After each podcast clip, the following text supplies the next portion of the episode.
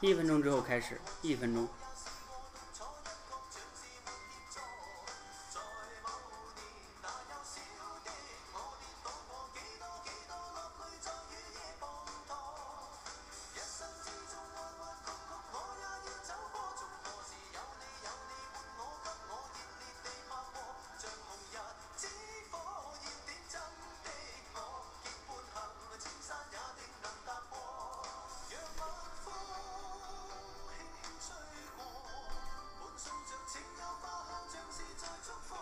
进来的同学可以做一下真爱粉的任务哈。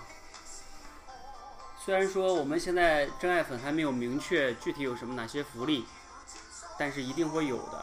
昨天晚上我在真爱粉的微信群里说了一下，未来我解读的书，呃，对于达到一定真爱粉等级的同学，呃，会赠送给大家，就是学习的权限哈。但是需要达到一定等级，那你就需要每天做做任务。每天两分钟就能做完。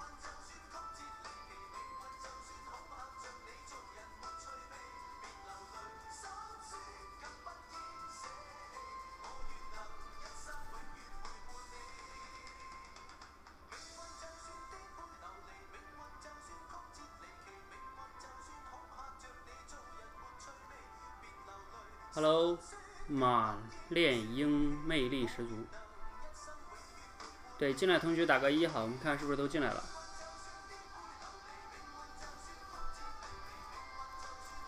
这个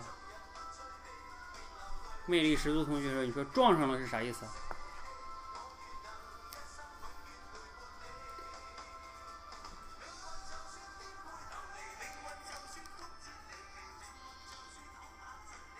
好，关注我好久了哈。你是从公众号的时候就关注我吗？谢谢。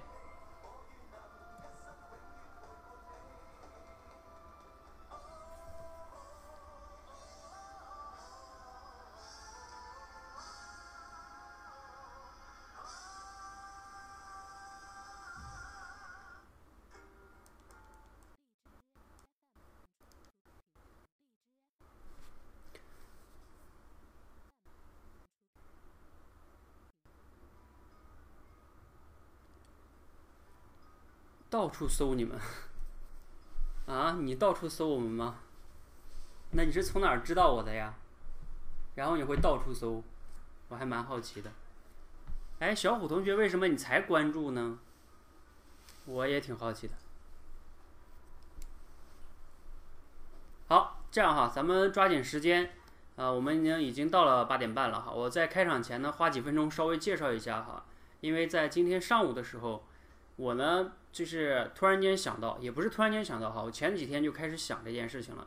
也有同学跟我反馈过，问我说：“教练，这个暑假你有没有开过一些青少年的班儿啊？然后帮帮大家，帮我家孩子提升一下口才。”然后我说：“哎呀，这个还没有完全去想过这方面，不知道需求怎么样。所以呢，再加上我们这段时间做成人的这个多维直播训练，有好多同学呢，感觉。”进步挺大的，其实也挺适用于孩子的。如果孩子能从小就这样来讲的话，确实是对孩子从小的提升口才应该帮助也非常大，而且不用出门嘛，非常方便。所以呢，基于大家的一个反馈啊，我就在群里边简单的写了都不到两百字，我就问了一下大家有没有孩子希望提升的，可以私聊我。结果我发出去没到半个小时吧，就有十来个家长有联系我。然后建了一个群，后来我觉得大家的需求还是挺明确的，我就写了一篇文章介绍一下多维直播训练的这个青少版。那到目前我刚才看了一下那个问卷哈，已经收到的问卷申请已经有快十个了，这才一天没到哈，所以我觉得接下来哈，在不远的将来呢，我们这个青少版的应该也会开启，我预计是这样的。哈，小虎同学说服他家孩子来参加。你平时要让他围观，还有小虎同学，你练的时候你要在孩子面前练，这样的话呢，身教大于言教，这个也是我一直鼓励大家去做到的，身教大于言教。所以，当他经常看见你围观的时候，看见你直播的时候，他就会好奇了。孩子都是这样的。你像美丽同学能带动爱丽丝，就是她的女儿也是这样的哈。大家一定要相信身教的力量，而不不仅仅是言教哈。好，所以呢，我们这个青少版的呢，我预计哈，可能本周内我就开始测试开始做了，因为有了六七个、十来个孩子就可以跑起来了。三十多岁的，今天晚上就是针对三十多岁的呀，都是成年人啊，今天晚上都是成年人啊。嗯，对孩子也一样，孩子如果从小练表达能力，就会倒逼他的思考能力和学习能力，包括对他写作文啊。我觉得都是有非常大的帮助的。咱们中国的教育最大的问题啊，今天我在文章里也有谈到了，就是我过去这三四年的时间接触过好多口才不太好的成年人哈，我就有去思考哈，那为什么我们这个成年人口才还不好呢？就说不好中国话呢？我总结了两个根本原因哈，主要是跟我们小的时候家庭教育跟还有这个学校教育有关系。你比如说家庭教育。我们一般的家长就会说啊，小孩子少乱说话啊，对吧？说错话怎么办呢？少说话。他会不让我们这个小的时候不让我们随便说话，如果有尤其有人的情况下。好，谢谢谢谢谢谢你。然后另外一个呢是不让说话，甚至还打压我们说话。然后另外一个是在学校里边呢，我们每一个人都从学校教育过哈，我自己也是这样的。我到高三毕业的时候，我们班主任让我们上讲台上。其实就是简单的说两句，说啊，同学们啊，我们三年过去了，感谢老师，感谢同学们陪伴，然后祝祝愿大家有更好的前程啊，等等。我觉得当时老师的意思也就是每个人上去简单说这么几句就行了，因为我们毕竟当时班上七十多个人嘛，也不是做演讲。但是我当时真的印象特别深刻，一辈子都不会忘的。就到讲台上之后，双手拄着那个讲桌，腿在下边是一直在哆嗦的，根本就不知道要自己要讲什么。然后就是脑子就看天，我都不知道我讲了什么，就慌忙的就就下来了。所以口才这个东西真的不是天生的，只要最重要就是在于我们小的时候没有被练过。你看我小的时候算是好学生了，我每次考试成绩都是不错的哈，我高考也是六百多分的。那我上课的时候顶多也就是回答一下老师的问题，但是回答老师的问题，那就是说选 A 或者选 B。都是非常简单的一些东西，就是它不是一个演讲。还有有的人说，那我们也读课文呢，背课文呢？你读课文跟背课文那不叫演讲，那不是脱稿的，它不是脱稿的说话。所以这个是我们从小中国人两大根源：家庭环境和学校教育都没有让我们有机会去讲话、去练习说话，尤其是公众的脱稿的说话。再加上呢，还有一个更重要原因是什么呢？就是我们的心理原因。我们中国人好像据说比国外的一些人更在乎面子，对吧？我们好面子，这个好面子啊，确实就会比较害了我们。本来就讲的不好，又怕丢人，越怕丢人越不讲，越不讲越不好。所以呢，随着年龄的越来越大，我们成年人的心理负担越来越大。他不像孩子，孩子他就不害怕。所以呢，仔细的想想，如果我们的这种表达能力，如果能从小就去训练的话，孩子的思维、表达能力、爱学习，因为他要经常来说的话，他也得去看书啊，啊，也能倒逼他去看一些历史书啊，等等等等的哈。好，这个也是我们大概来做这个青少版的多维直播训练的一个原因哈。好，我今天就不多介绍了哈，我只是稍微说一下。那我们这两天应该就会有上线。呃，上线的话呢，我预计就会七点半开始，因为一般的小孩儿是晚上七点半会比较有空，大概八点半我们就结束，结束就是进入成年人的了哈，啊，最多给小孩儿练一个小时就可以了，甚至半个小时四十五分钟也可以，这个看人数吧。好，那我们今天呢，关于这个青少呢，我就介绍这么多哈，大家如果有什么问题可以私聊我。刚才这位同学问，呃，真爱粉能干什么？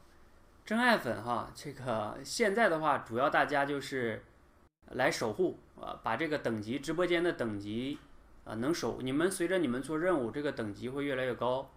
然后呢，咱们在这个平台上也有一定的这个活跃度吧。然后我对大家的这个呃就是价值吧，我目前能想到的就是我未来解读的一些书啊，随着真爱粉等级比较高的同学。肯定会我对你们的福利会肯定会想办法给你们福利的。你知道尤其是什么样的等级的吗？尤其是达到十级的人就是未来。十级的人你知道有什么价值吗？就是十级的人你们去到别的这个直播间就假如说你们去别的直播间去看直播你们那个前边也会带着口才界的这个标识别人就会因为你们去呃旁边一走你随便到一个直播间他都会显示这个十级的口才界。相当于你们给我做了广告。所以呢呃我也会对十级的真爱粉肯定会有更多的这个啊福利啊包括我的支持啊包括答疑啊反正就是你们想要什么就来什么吧。好感谢马练英魅力十足同学哈为我而来的。啊好谢谢。好那未来呢我们再说哈现在呢主要是还是希望帮大家练口才了。大家只要是做因为真爱粉也一个月就一块钱然后呢做点任务每天两分钟就做完了很简单。好这个咱们今天就到这里哈我们接下来就开始成人版的连麦演讲了哈。大家效率高一点哈就是当当我在点评的时候下一个人就可以连麦了这样咱们能更快一点。好我们有请第一个同学第一个同学丽丽丽丽在了吧？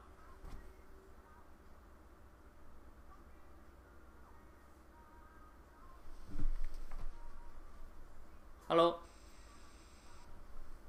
大家好嗯。啊大家好嗯大家好我今天晚上分享的主题是啊说我所学背叛自己才是最高意义的背叛。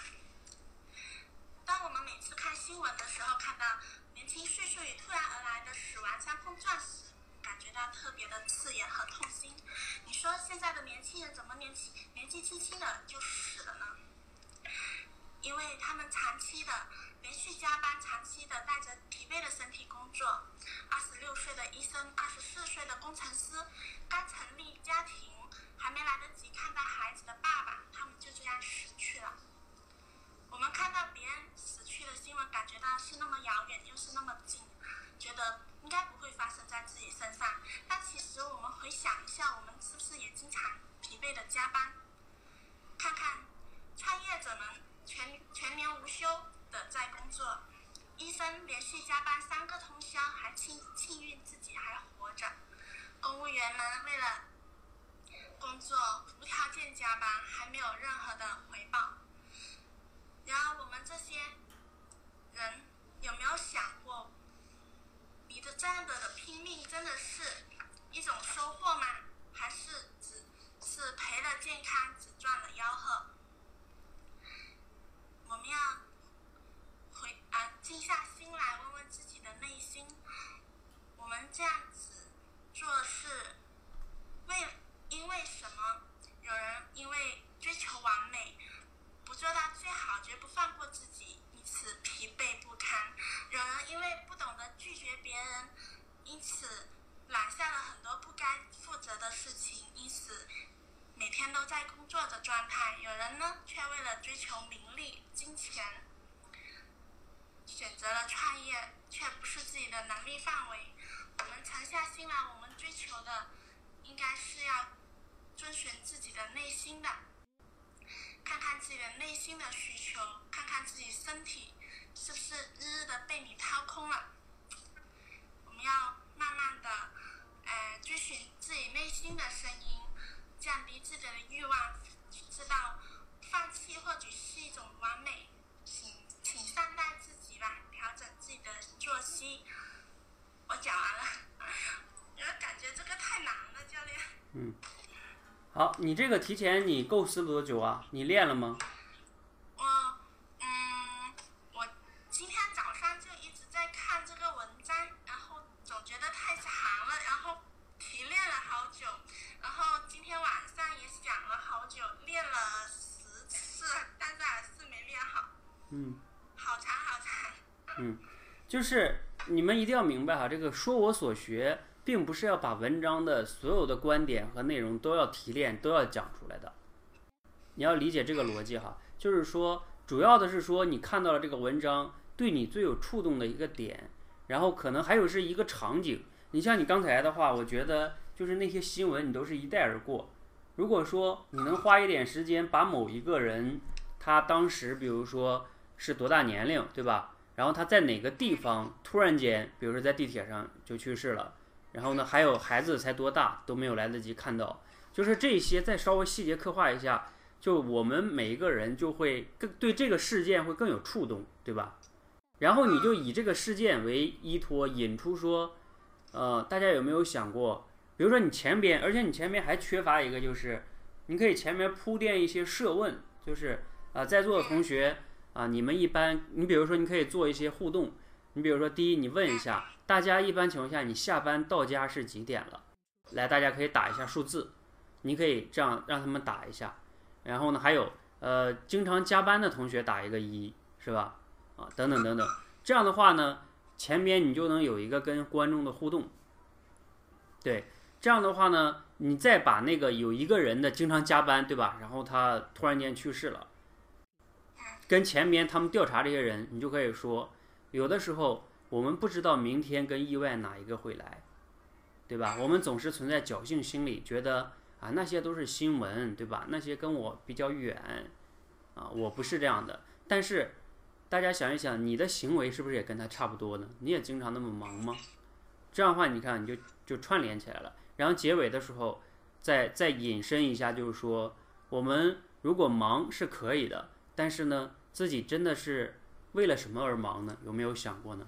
对吧？还有一个就是自己有没有注意一下这种休整呢？对吧？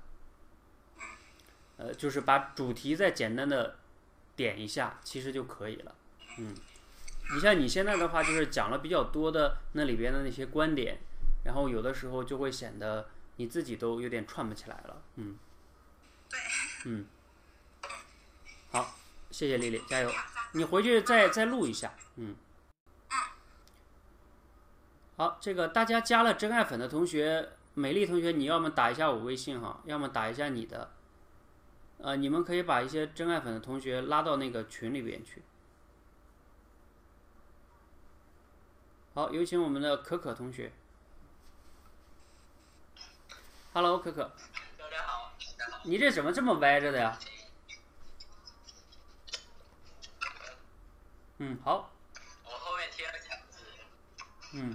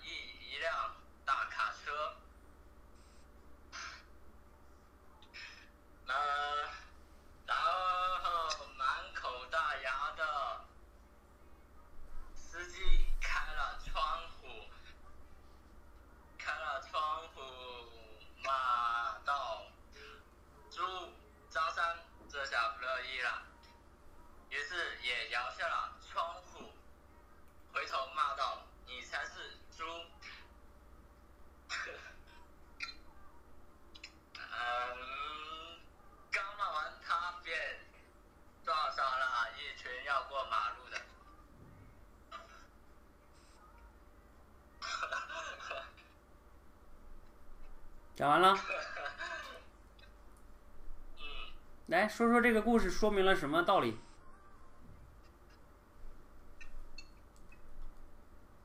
嗯，没道理。没道理吗？没道理啊。嗯。好，我跟你说一点哈，就是那个里边那个货车司机，你不应该说他骂到，就是对那个张三骂说猪。你你应该说他对着这个张三大喊“猪猪”，你不应该说是骂，因为如果你说是骂的话，就是你你已经提前说他确实在骂他。如果说你你就是说他喊大喊大喊不代表骂，对不对？因为这里边是个误会嘛，就是人家对方是好心提醒他说前面有一群过马路的猪，然后他呢觉得他对方在骂他。所以这个里边是这个骂是个关键词，你要用大喊来代替，然后让对方以为在骂，然后结果撞上了猪。嗯，好吧，这个今天我觉得你比昨天已经好很多了，基本上可以流利的讲下来了，比较流利的讲下来了，好吧，我们再继续线下多练一练，你你这种状态就会更好了。对，来就是静静的对着镜头，不要怕，没什么可怕的，加油，好吧，加油。好，感谢可可同学哈。这个可可同学，有的时候啊，我们总会有一些同学觉得说，哎呀，我讲的不好，我讲的没有谁谁谁好。对呀，你不用跟别人比的，而且有的时候你自己就是讲的没有那么好的时候，也是特别好的。为什么？你能让更多的人看到可能性，说，哦，原来这里边大家都不那么完美嘛，所以那我也不用怕了。啊，这个其实是特别好的，特别重要的哈。我们要看到自己的不完美，也能接纳别人的不完美，就没什么。这个火山灿同学哈，下边有两个，有一个倒八，就是像小锁链一样那个，对。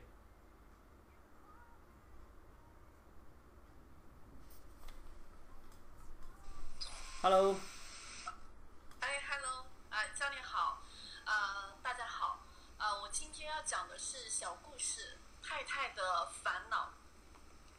呃，有一位这样的太太，啊、有一位富豪人家的太太，她每天早上呢都会化着精致的妆容，穿上最得体的服装，然后呢喝完早茶，坐在阳台边的落地窗旁边，欣赏窗外啊、车水马龙和人来人往的风景。嗯，他都快五十岁了，但是岁月的痕迹显然在他身上并没有体现出来。但是呢，最近他有一件烦心事，就是每当他的目光落到对面啊阳对面女人家阳台上的时候，他老发现对面女人家的衣服似乎总是洗不干净。瞧，这刚晾上的三件白衬衫上面就看到有大块的灰色的污渍。他心里想，为什么你的衣服老洗不干净呢？你怎么会这么懒呢？你的丈夫都不会收你的吗？说完，长叹一声，唉，然后他把目光转向别处。呃，就这样持续了个把月。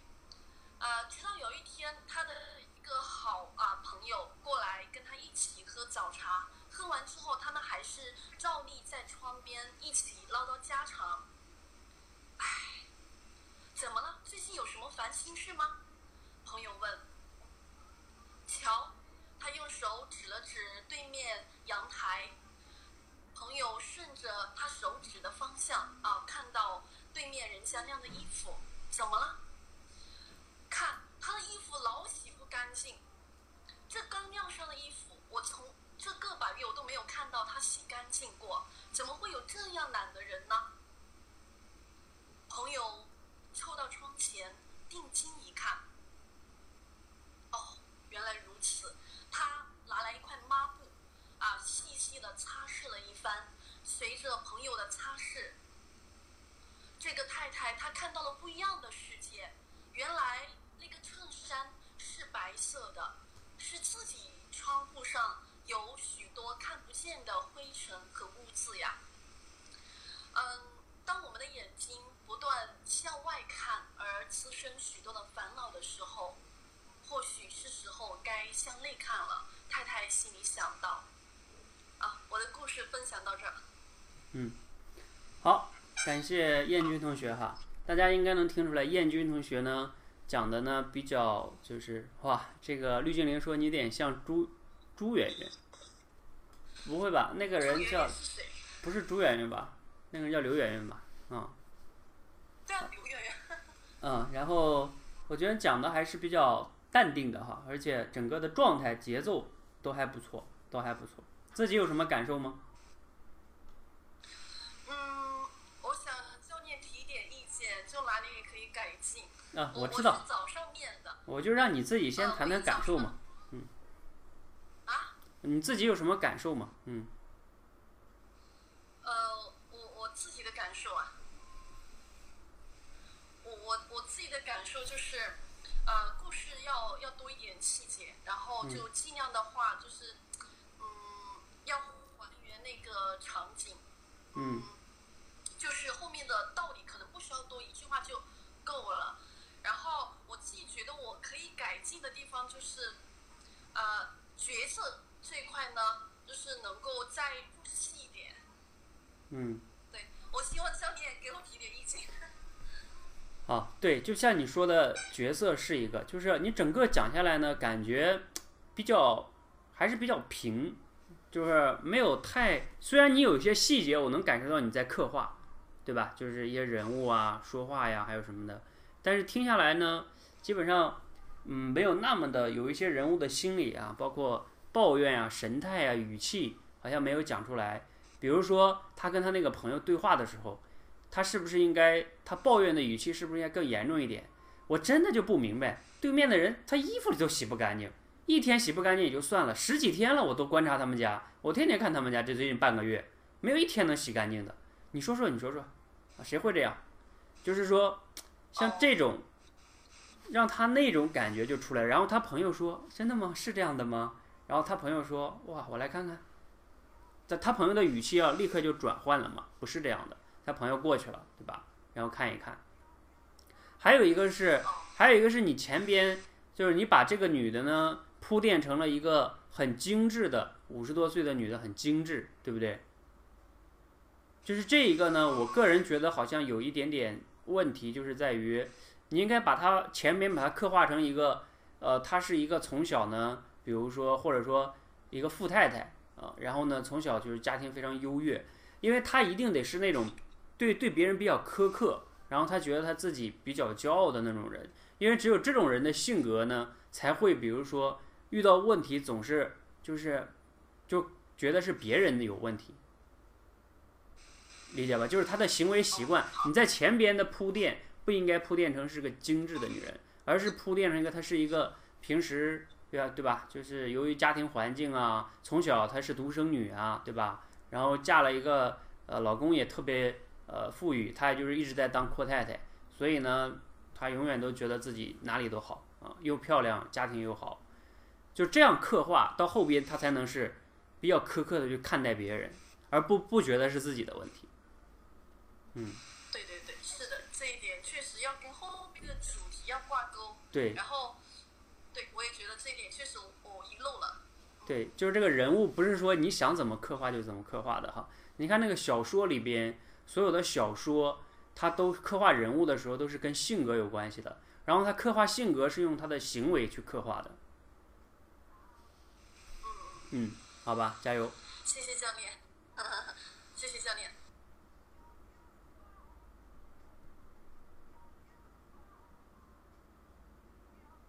好，有请广宇同学。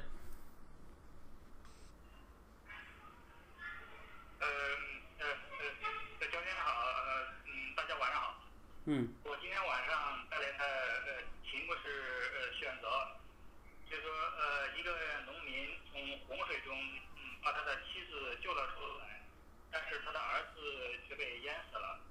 呃事后人们纷纷议论，有的说他做的对，呃因为孩子可以再生，但妻子不能死而复活。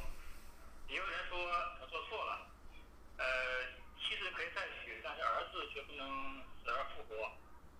我听了之后十分疑惑，呃，我想知道在那种情况下，呃，如果只能救一个人，是先救妻子还是先救儿子呢？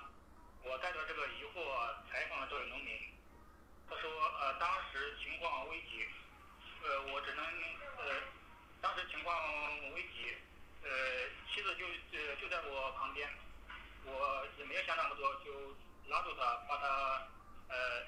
呃，拉拉着他游到河边，呃，然后我回去救儿子时，他已经被洪水冲走了，我也十分痛心，呃，这是我无奈的选择。我听，呃，我听了之后也觉得理解，如果他当时迟疑一会儿，肯定一个都救不出来。这个故事告诉，首先告诉我们就是，面对危机情况下，我们要果断选择，呃，避免更大的损失。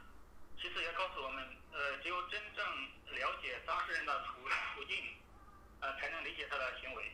啊，谢谢教练。嗯，我讲完了。好，嗯，好，感谢广宇同学哈。这个小故事有什么感受要分享吗？感受就是还是讲的比较很很平吧。嗯，你你知道你你你知道你怎么样才哪个地方？我问你个问题哈，你知不知道你在哪块儿可以就是不就是变得更加生动一些？你先说你知道吗？就这里边的问题是，你知道和你表现不出来是两件事儿。嗯，觉得在那个，呃，在那个农民呃讲述当时的情况下情况的时候，可以在呃大生动一样的看。嗯，对，呃，我可以给你提两个地方，就是你可以再去突破线下，你记得用小咖秀，你在家里边反复突破自己练一练。比如说，一个是他不是个村农民嘛，对不对？他回到农村把老婆救了之后，是村民在那议论纷纷。然后你要把这个，比如说这个我当事人回去走的时候啊，我先帮你下掉哈。这个当事人，比如说我不是要去采访他吗？然后听见一些村民在这个旁边交头接耳，有的人说：“哎呀，你看这个谁谁谁。”你甚至可以给这个农民赋予一个名字，比如说老张，是吧？老张他真的是儿子都不救了，救老婆，真是傻。老婆嘛可以再娶嘛。然后呢，有的人说不对不对不对，他应该先救老婆，儿子嘛再生嘛，老婆再可以再生嘛。就是像这种语气语调可以刻画刻画。还有一个是采访农民的时候，这个农民你想一想，他刚刚失去儿子，他的心情是什么样的？他肯定不是特别平淡的在说啊，当时我就看到老婆，所以我就救回去了。他的神态是什么样的，对不对？他讲话的语气是什么样的？他甚至比如说，比如说这个记者，比如说我吧，我问他，我说，呃，请问这个您当时是怎么想的呢？您是为什么选择救了您的妻子，没有救孩子呢？这个农民看着我，低下头，眼睛止不住的在流泪。然后他说：“我要当时有能有的选择就好了。当时洪水来的特别凶凶猛，我根本就看到了妻子在那里，抓住他就往岸上游。等我游到岸上的时候，把妻子放下，回头的时候，孩子已经被冲的看不见了。我要能选择就好，我要能选择多好。就是你们想象一下人物的心理。”然后你去讲述的时候，就容易能把别人带进来，你自己要先入戏啊，好吧？这个，呃，广宇同学私下里再去练一练，好吧？你要用小咖秀突破一下自己。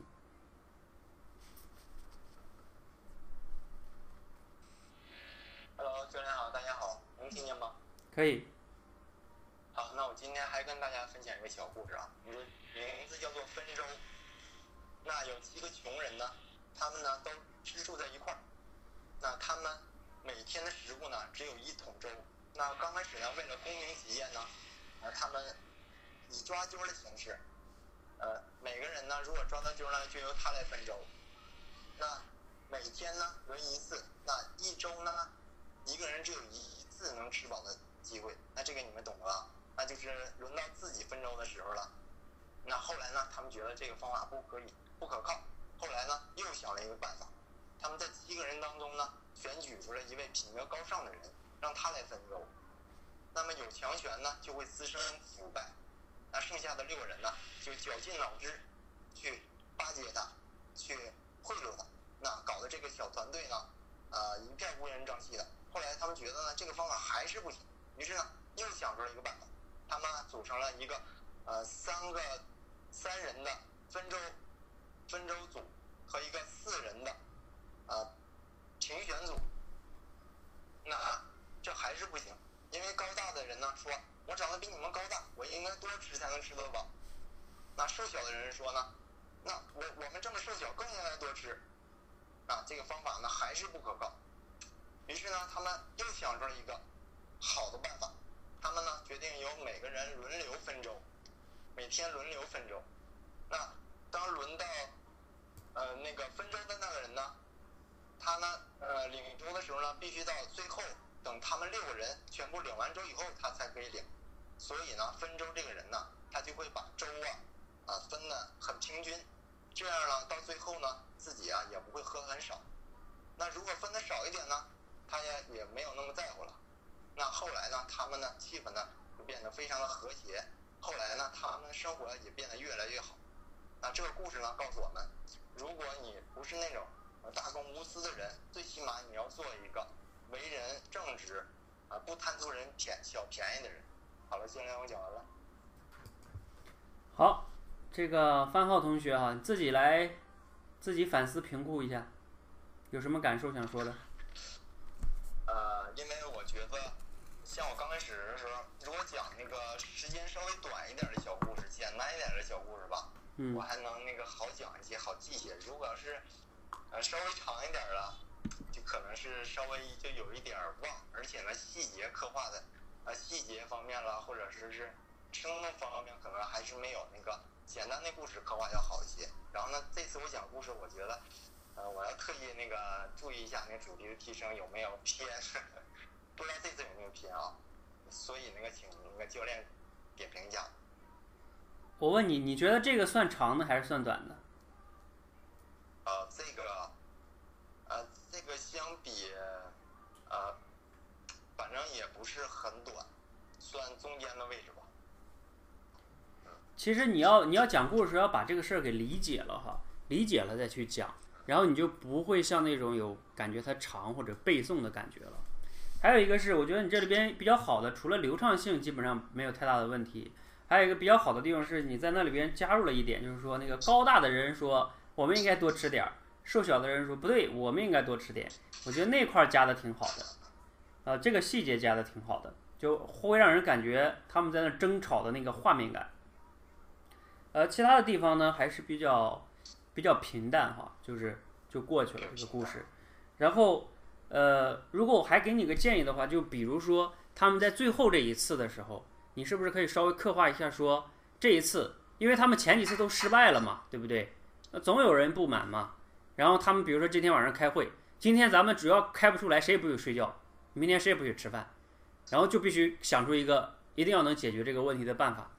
然后他们讨论啊，讨论各种方法是吧？然后每个人都得说，每个人都得想。后来讨论到天都快要亮了，然后呢，终于有一个人说出一种方法，他们觉得还不错。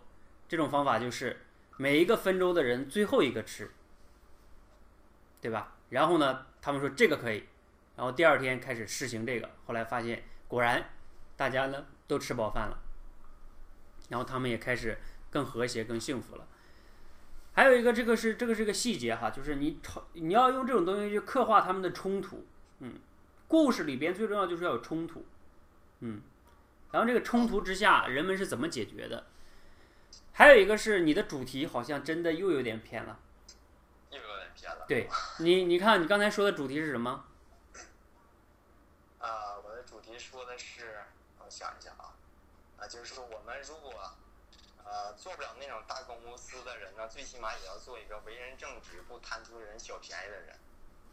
但是你会发现这个故事是在讲这个道理吗？呃，因为。因为是这样的哈，如果说你这个道理的话，那就意味着，如果这个人不贪图小便宜，这个事儿就可以解决了，就不会。那意思就是大家如果都不贪便宜，这个事儿就能解决了，是吗？啊、那如果要这么说呢？嗯、让我想想啊，嗯，来，其他人打个字，说说这个在不影响，啊，在影响个人利益的情况下呢，呃，还是有点说不好。好，我跟你讲吧，是这样的，这个故事最重要的表达的道理叫，一个制度胜过任何人性的，比如说什么道德呀，或者是其他的很多东西。一个优秀的制度，因为它这个你会发现，最重要就是在于这个制度好。分粥的人最后吃，就这一条，这个制度还特别简单，特别好执行。分粥的人最后吃这个就跟你善不善良就没关系了。你是个不善良的人也好你是个善良的人也好对吧？你你为了最后吃的是大家都是平的所以你前边因为其他人在那选嘛选剩下的是你的。那你就让他们大家都是平等的那不就选剩下的也没关系最后拿也没关系。明白了明白了。因为这结约是一个那个选了一个好的方法，对方法，然后才制约。对呀，对呀，用好的方法和制度在制约这个人性。好的，好的，好吧，这个要了解。嗯，来来来，这个百合同学，刚才因为你连的时候我没有讲完，所以。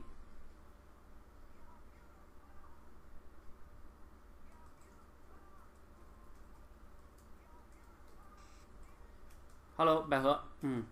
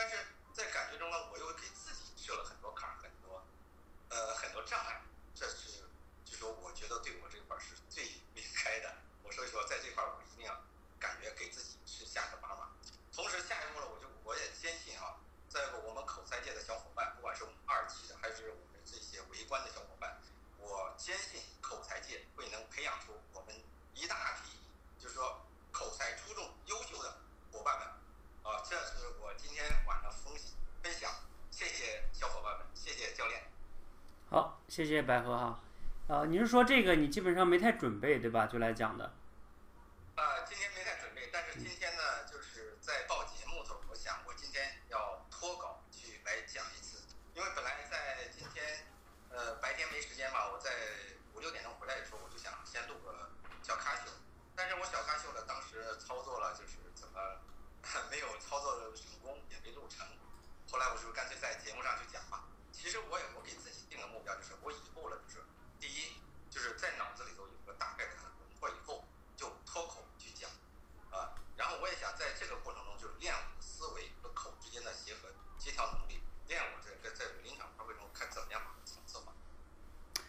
给你一个反馈哈，就是有的人呢会觉得像你今天这样提前没有太多的练习，然后现场来讲，而且你今天表现的应该还是不错的，整个加上手势动作，而且讲话的力量感，呃也都还不错。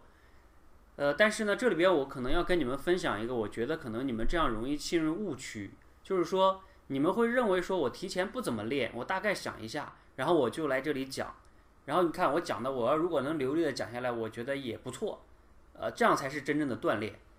其实我不觉得这样会锻炼很大，我给你分析一下背后的原因哈。如果说你提前只是在脑子里边大概构思一下你就来讲，我可以现在问你，你现在都不大记得你你刚才讲话的具体的一些逻辑和框架了，有的时候，因为你是嗯，你说。他们教练是这样的啊，我有个什么意思？前一阶段的时候，我之所以为什么当时出现有有时候讲的时候头脑空白，为什么呢？就是有时候在您讲的时候，我要我要去准备很长时间才能有话说。后来就是在在不准备的时候没话说的，其实是我在沉淀的知识啊，在包括我就是说呃对这些一些就是思考的时候这些东西啊，就还是太肤浅，就是自己的就是就是内涵太少。所以造成了就是在谈话当中呢，前后就是逻辑性都没法连贯，甚至是已经就是断片的现象。所以说，我在我不是说完全的不准备，而是说在脑子中呢，就是有个构图，有个框架先出来，然后框架出来以后，我看怎么去填内容。这个就是我我大概的一个这样的想法。但是你会发现，比如像你今天，你前面的框架也是有点乱的。你刚才说第一个讲到什么那十天发现的差距，然后后边呢，我以为你讲完这一点了，后边你又是说，然后看见他们的那个进步，就是等等等等的，就是好像反反复复还是在说那几点，然后后边又反反复复又说回来了，就是你知道是这样的哈，就是说所谓的线下录节目哈，包括为什么要让你们练六十秒。就是刻意的让你们去练习你们讲话的简洁性、结构等等这些东西。你通过这些东西能倒逼你，就是大脑和嘴，包括你思考的哪一个哪一个点的精确性，用语言的精确性，这些东西啊，它是很重要的。比如说一会儿你可以听听你的录像，你大概我我我我感觉一下，你大概讲了三分钟，这三分钟呢有很多的东西是比较重复的，就是你如果没有那些东西，线下那些练，你就会容易。很随意的在那里讲，虽然你能流利的讲了，但是有一些东西是不严谨的。而且你知道还有一个什么问题吗？就如果你是现场讲的，我现在给你反馈一些建议的时候啊，有的时候你是没有太多感觉的。为什么？如果你提前把你的思路讲过两遍，构思过两遍，然后你现场再听我讲，就相当于你提前对你的结构有深度的琢磨过，就每一句话，或者说不能说每一句话吧。呃，就是每一个观点，还有逻辑结构，前面的铺垫，后边的结尾，然后我再说出你哪里，比如说有问题的时候，你会觉得，哎呀，我刚才那时候思思考了好几遍，我为什么都没有觉察到这个事儿呢？就是你就会印象更深刻。如果说你现场讲的，我现场给你反馈，本来就是现场发挥的，你这个东西就你就会印象其实没有什么印象，你下次再讲的时候还可能会再犯这个问题，所以。呃，像你们现在还没有达到，就是说那么的熟练的时候呢，呃，包括你们线下去录录呃电台节目，还有小咖秀，尤其是小咖秀，啊，建议你们都突破练小咖秀，因为那个时候能看见自己的动作、表情，包括你讲了多长时间一个话题，对吧？呃，我虽然说在直播间里边我不太严格限制你们时间，但是我还是限制的，就是说不能讲太长了。太长了呢，一方面呢，整个的咱们的直播就太长了；还有一个是，你太长了，证明你的观点没有没有那个拿捏好。嗯。好，所以呢，就是你们还是要线下还是要练的，否则你们会容易陷入到，就是你感觉你讲的只能是比较流利，但是很多东西没有刻意练习。嗯。好吧。嗯，好，加油，百合。嗯。好，我们有请绿精灵哈。那个马呃马恋英同学哈，就是你先加我微信哈，咱们私下里之后再说。好，绿精灵，嗯。嗯，呃，好的，教练，那我就讲吧。今天我跟大家讲的主题是你你掉进过欺骗自己的一个怪圈吗？呃，想必大家都发过朋友圈吧？你发完朋友圈之后，有没有说也都很期待朋友给你点赞，或者说是给你留言呢？我呢也发过一段时间的朋友圈，但是我每次发完朋友圈之后呢，嗯，就还是蛮期待朋友能够给我点赞或者是给我留言的。呃，从而这样给我造成的一个影响就是，我会发现我的注意力就被吸引到那里去，很关注大家给我的一个反馈。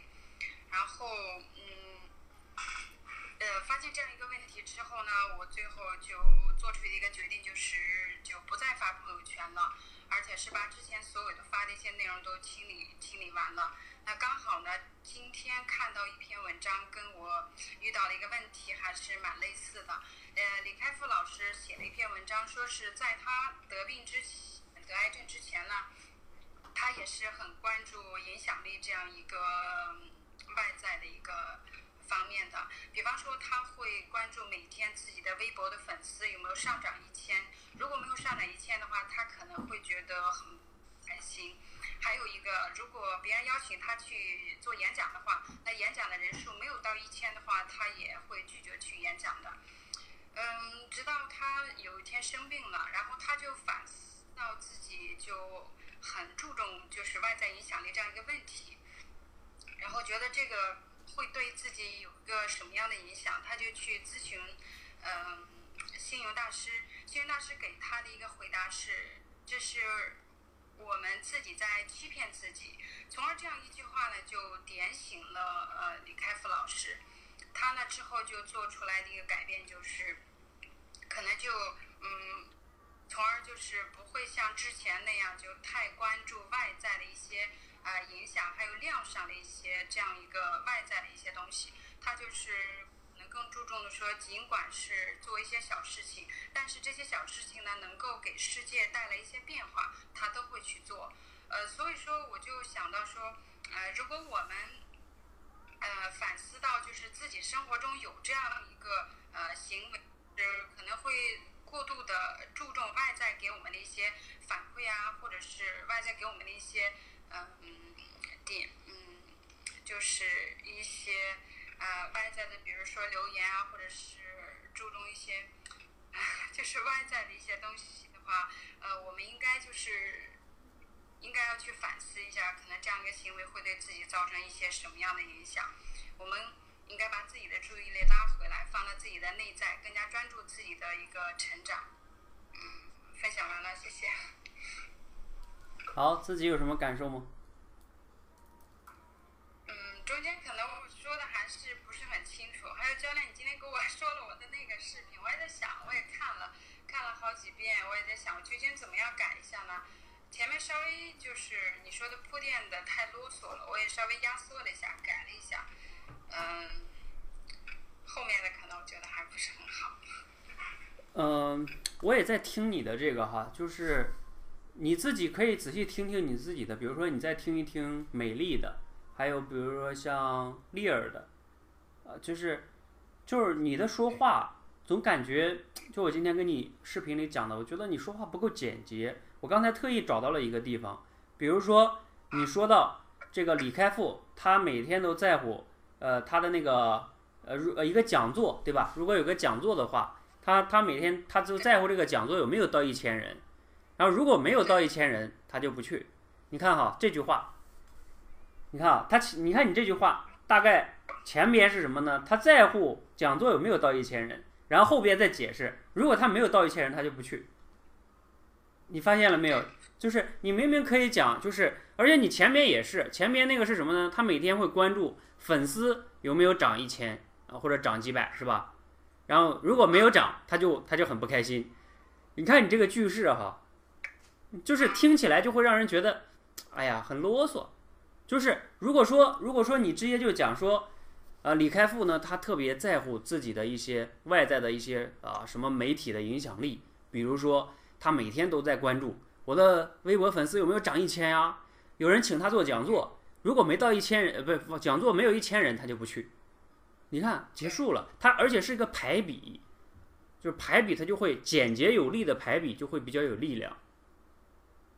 而如果像你那样讲，就会显得前后，你前面已经说了他在乎这件事儿，然后后边又说如果没有到，又用了一个这样的如果又怎么怎么样，这就显得你整个这个别人听起来你这个节奏就不够连贯性。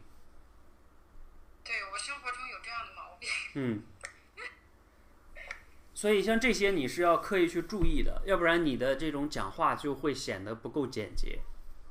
不够简洁的时候呢，当你讲长话的时候，有的时候就是你很怕，有的时候哈，咱们这个很多口才不是很好的朋友会陷入这个问题，就是你不知道你自己以前有没有这种心理哈，就是说，当你给别人讲东西的时候，你很怕自己讲讲的不够清楚，所以呢，你的心里边潜台词就是我要给你多解释解释。嗯，就对对，有这样。对，如果你有这种心理的话，就会养成你讲话不够简洁，反反复复的想反反复复给人家讲一个东西，很怕人家没有不能理解，或者说自己没讲清楚。明白。我今天看那个结构律书，我发现我说问题，也就是就是先、先解释问题，再最后说一个观点。对，对，所以，所以我我今天有建议你哈，就是你要去写作。就是你试着每天去写一些东西，哪怕你就写五百字的也好，或者多少，就是你有个什么感想了、观点去写作，然后你把你写完的东西再去看，或者你再发给我，我再给你建议。你知道写作哈，大家其他同学也一样，当你的表达能力练到一定程度的时候，你要适当的开始写作。写作跟直接说话有时是不一样的。比如说像刚才百合你也一样哈，百合同学，你讲的那些东西，如果我让你写出来，你就会发现是不一样的。因为写作它会要求你，因为你写作的时候是有很长时间思考的，对吧？我这句话到底用什么样的语言？然后写完了之后，你还可以重新看，然后再修改。那那这是不一样的哈。所以写作会精炼你的语言，它会精炼你的语言，好吧？这个丽丽同学说，啊，每天都在写作，可以发给我帮忙看吗？可以的哈，丽丽你发给我吧，只要你每天不要一下发给我十篇八篇的就可以。因为写作的话，你们也就写个五百八百的字嘛，我可能两分钟就看完了，所以所以可以发给我，嗯，好吧，加油，绿精灵，嗯。好，谢谢嘉玲。呃，这个玛丽莲同玛丽英同学哈，你这个名字啊，你能不能起个简单一点的？我都不知道叫你什么，你看一共七个字儿。啊，其实不是你懒得没得写，是你心中没东西，所以你就没啥写。啊，我是鼓励大家写作的哈，你们写作可以发给我一下，然后我给你们一点建议。好好，这个火山灿哈，你你再连一下试试，你点一下。你们要让自己善于思考，然后呢，读书啊，你才脑子里边才会有东西，才会有东西想写，否则是没啥想写的。没话想说，就没啥想写。那个火山灿，你现在是？我是你肚子里蛔虫吗？这个，好不敢当哈。火山灿，你要是连不上的话，你退出试一下。好，美丽，这个火山灿下边是是谁呀？可以下一个先连。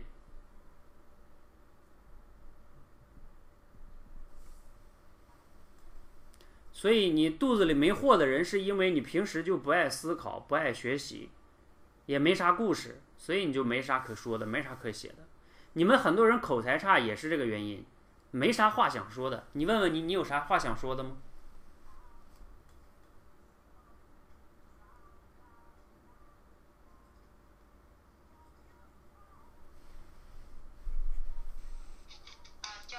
好。对可以了。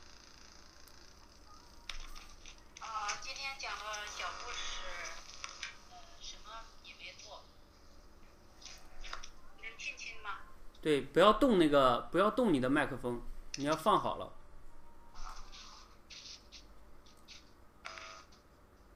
呃，我开始了。呃，这不哎等会儿等会儿。等会儿，等会儿，你那里嗡嗡响，你看一下你是不是蹭了什么？把那块放好，嗯。好，可以了。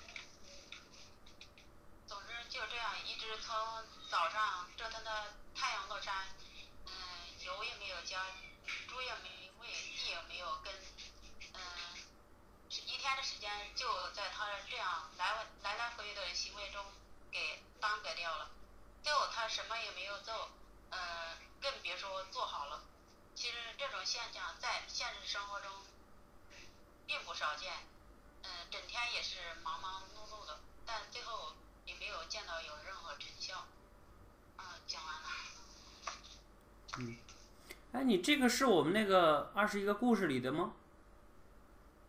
是的，啊？是的，是哦的，，有这个故事吗？好像很少有人讲这个哈，所以我我我都有点忘掉了。有。啊、好，这个由于好像丽尔同学说这个也比较长哈，所以你讲起来会觉得有一点困难。嗯，就是容易容易忘，一讲话就头脑空的。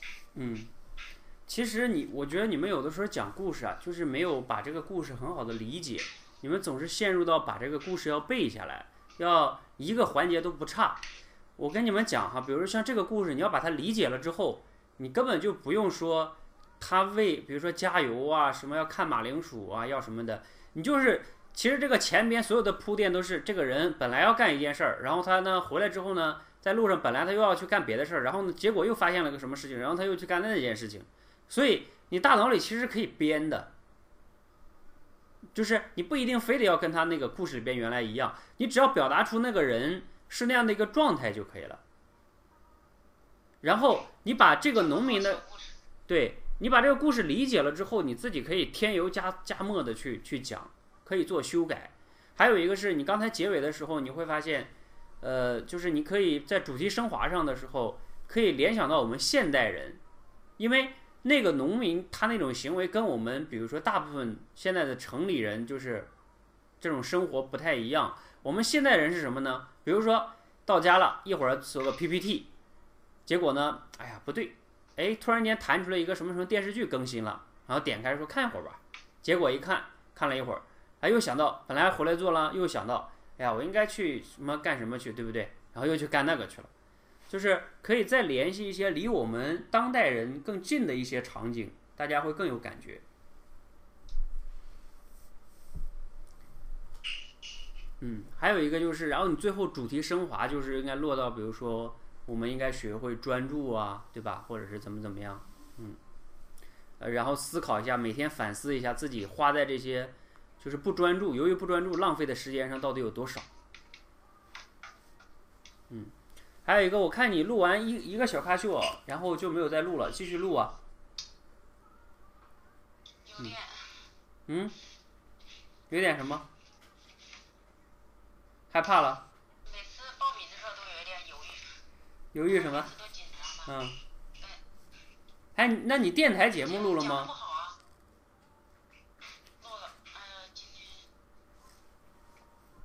嗯。电台节目，你你挑那个就是短一点的故事，比如说像那个最开始的那些短一点的那些去练。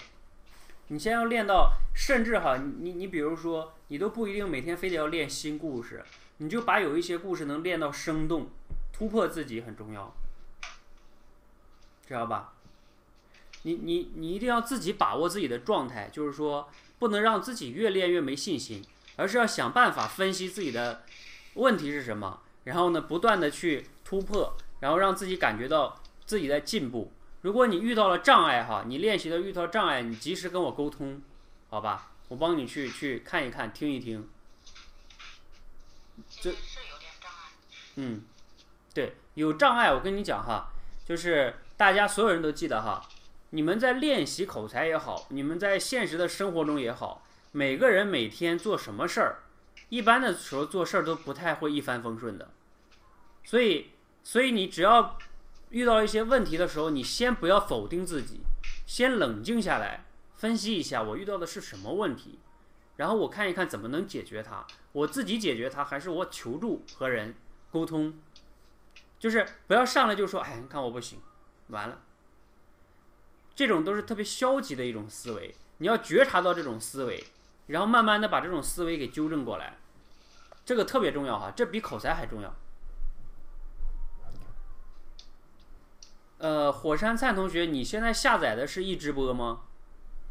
就是火山灿同学，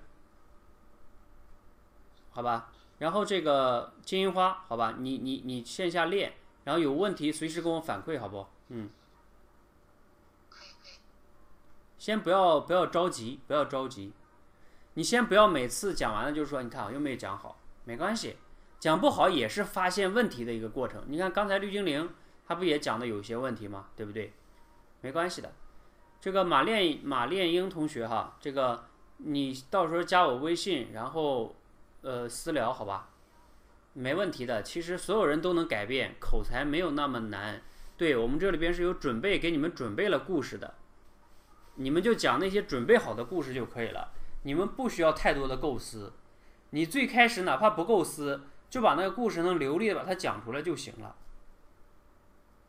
流利自信的把它给讲出来就可以了。你们积累的是自信，不是说刚开始积累的就是讲的头头是道，哎呀非常有逻辑，那不是一日之功。但是流利度是可以去练的。出勤在吗？然后那个火山灿同学，你你看一下，你进的是易直播的这个直播间吗？你是不是火山灿？你是不是通过那个小咖秀进来的呀？那个火山灿哈，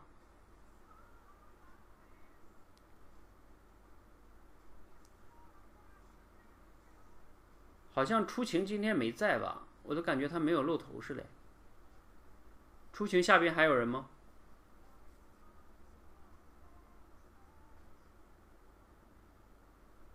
丽儿，来丽儿。那个谁跟那个火山灿说一下，看看他是不是从一直播进来的。美丽，你问问他。Hello，丽儿，嗯。大家好，大家好。嗯。嗯，今天我讲的是那个说我所学，呃，我分享的主题是纯粹的人生。今天下午啊，我女儿呢有钢琴课，但是啊，由于他的曲子还没有练完，所以呢，我心里面那个着急啊。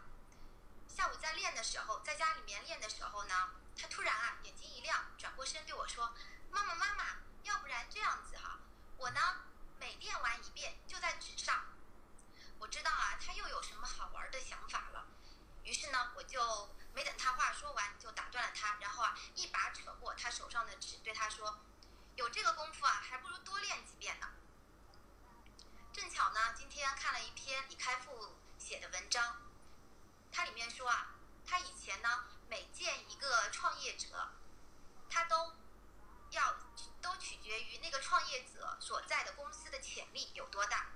他每见一个记者呢，都取决于他啊，他见哪一个记者呢，都取决于那个记者所面对的客户群呃读者群有多大。我想呢，我也是这样子的。我每做一个选择，都取决于这件事情离我所谓的成功有多少有有多大的关系。有点忘词儿了。嗯，后来呢，李开复他改变了，呃，只要有缘，呃，只要有缘，只要有时间，所有上门来的人，他都来者不拒。都可以和他交流。呃，李开复的这种随缘的、纯粹的心态呢，是源于他得了一场癌症，源于呢他经历了生与死的考验。那我们作为普通人呢，我们又在经历怎么样的人生呢？我们的生命中有没有哪怕这一丁点的纯粹？我们有没有像孩子那样子，拥有一颗纯粹的游戏的？悠闲的心呢？如果是这样子的话，我想啊，我们的生命中会处处都是笑声，处处都是风景。就像我和我女儿下午练琴的过程那样，也许那样子，我们的整个过程就会变得非常的愉悦，非常的享受。那么，你有多少时间没有静静的品一杯茶了呢？只是为了品那杯茶，只是为了它的清香。不为别的，你有多少时间没有静静的看一朵花了呢？只是为了看那朵花，只是为了欣赏它的美丽，也不为别的。谢谢大家，我分享完了。嗯，好，感谢丽儿同学哈。这个构思了多久啊？你提前讲了几遍啊？提前讲了呃六遍吧，六七遍。嗯，嗯好，这个绿精灵在吗？啊，因为他跟你讲的是同样一篇文章啊，我刚才也跟你建议说，你可以去听一听利尔的哈，就是你会发现这个利尔他这个语言呢就会比较简洁有力，这个是你要去学习的哈，这个是你要去学习的。虽然说你中间有一些地方有点卡顿哈，这个卡顿可能呢。还是跟你自己对于，呃，有一些里边话哈，就是有点像你把你讲过的要背下来的感觉，嗯，因为我我今天听的时候能感觉到你还是在边讲边回忆你之前说的话，对吧？所以呢，你就容易就容易卡顿，因为人只要是背稿的情况下，基本上就容易卡顿，嗯，对。所以你得修炼到，就是说，呃，提前讲过几遍。好像据我以前了解过啊，好多的人就是演讲，他提前也写稿子，也背稿，但是他讲的时候他就把稿忘掉了，就是他就，就是就比较自由发挥了。就他确实练，但是他不完全按照以前讲过的那些话那样去讲，因为你要是越是回忆的话，就越容易分心，因为大脑是，你想啊，大脑一边还要控制嘴说话。然后你一边还要拿出大脑去回忆我之前讲的是哪句话了，就容易分心了嘛。一分心，再加上一紧张，而且直播这个东西啊，它最大的问题就在于，挑战就在于，对吧？你就是在那直播呢，它不像你在线下练习。哎呀，没，哎呀，这边又没讲好，对吧？重来，不能重来，不能停顿，不能说啊，我给我三秒钟，我想一会儿，我再来讲，就就就它就停了，就是停了，嗯，所以说。你知道，有时候做直播最重要的是在于，哪怕你忘词了，你都能让他感别人感觉到你没忘词，这个是很牛的。就像有的时候我在这里给你们点评，或者说有时候我在讲东西的时候，有的时候我大脑偶的偶尔的时候也会有一些断片的时候，但是呢，我有的时候基本上，有时候你们是发现不了的，就我会用一些东西，反正很自然就把那块给过去了。啊，就如果实在忘了呢，那你就记得哈，如果实在是断片了忘了，就很坦然的说，哎呀，抱歉，你看脑子一一紧张断了，给我两秒钟，啊，你就很坦然的承认就是断了。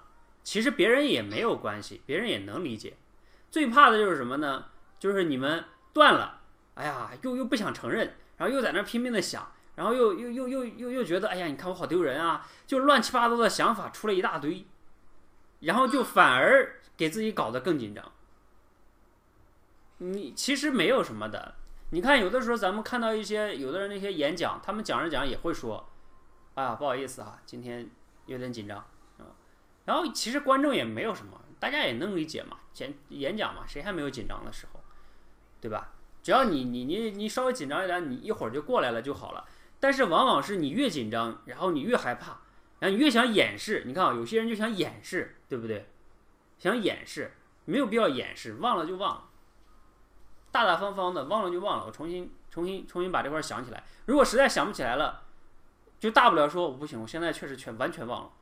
那这样吧，我先不讲了，我下去我再准备准备，我一会儿再来讲，不也行吗？谁说不可以呢？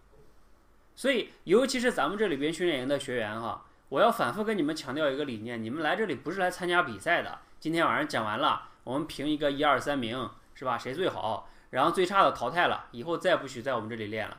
不是这样的，你讲的不好，就像刚才绿精灵说的，你暴露出问题了也挺好的，对吧？我们来这里是为了成长的。成长的过程中，怎么可能不犯错呢？怎么可能一点问题不出呢？对吧？所以，所以很正常，大家正确的去认识这个不完美或或者是失败，这是很正常的。真实的世界就是每天都充满了不完美。你仔细的想想，确实是这样的。任何人做任何事情都是这样的，充满了不完美。你当你能正确的接纳这个不完美的时候，你就会发现。其实挺有意思的，就是你你不是这样的话，你才能更好的成长。好多的你们口才练习者最大的问题就是自己不完美，又期待完美，然后又不能短时间内完美，然后自己就把自己卡死在那儿了，就不想行动。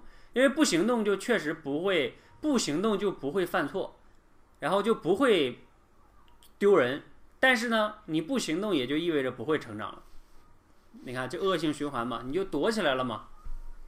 所以没关系的哈，丽儿，你要以后再自信一点，犯错了就犯错了，讲忘了就忘了，啊，忘了我就现场能想起哪句我就讲哪句，我不一定非得跟原来一样的，好吧？就是有一些突发事件的发生，然后我就会觉得，哎呀，我好像没有准备好，就刚才应该是出勤吧，哎，怎么到我了？啊，我就觉得没有准备好，嗯，然后就会就会中间就会卡一下，就觉得就越讲好像就觉得好像没自信，我好像。就就没准备好，就就到我讲了。那你要换个角度想，这个也是个好事儿，对不对？如果都是按照顺序的，轮到你了，然后你准备特别好，然后表现的特别好，然后结果呢下去了也特别好，但是你应对不了突发情况，这也是一个问题啊。因为你讲话，你们在真实的环境中，你不知道什么时候需要说什么话，见到了什么人，对方跟你说了什么，对吧？需要你去临场的去调整心态的。所以你往往要感谢这样的情况，就是突发情况，好吧？嗯，好。那那我讲，你说，教练，你说。我说我讲内容怎么样？